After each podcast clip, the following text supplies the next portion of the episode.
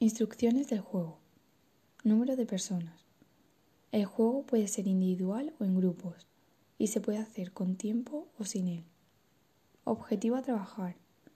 Favorece el desarrollo de la estructuración del lenguaje, enriquece el vocabulario y el lenguaje escrito, la comprensión de las emociones y la socialización. Los dados se adaptan a la necesidad especial de cada niño. Con este juego se fomentan las habilidades sociales y de comunicación. Este juego genera motivación y nos permite estimular una gran variedad de actividades como la descripción de objetos y escenas, la formación de frases para describir, la construcción de narraciones y el desarrollo de la comprensión. Normas del juego.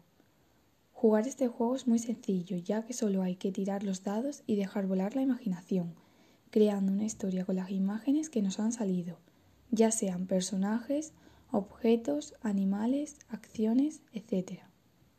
Orientaciones a los tabs. Para hacer este juego he sacado de internet las plantillas con diferentes objetos, personajes, acciones y lo he imprimido luego.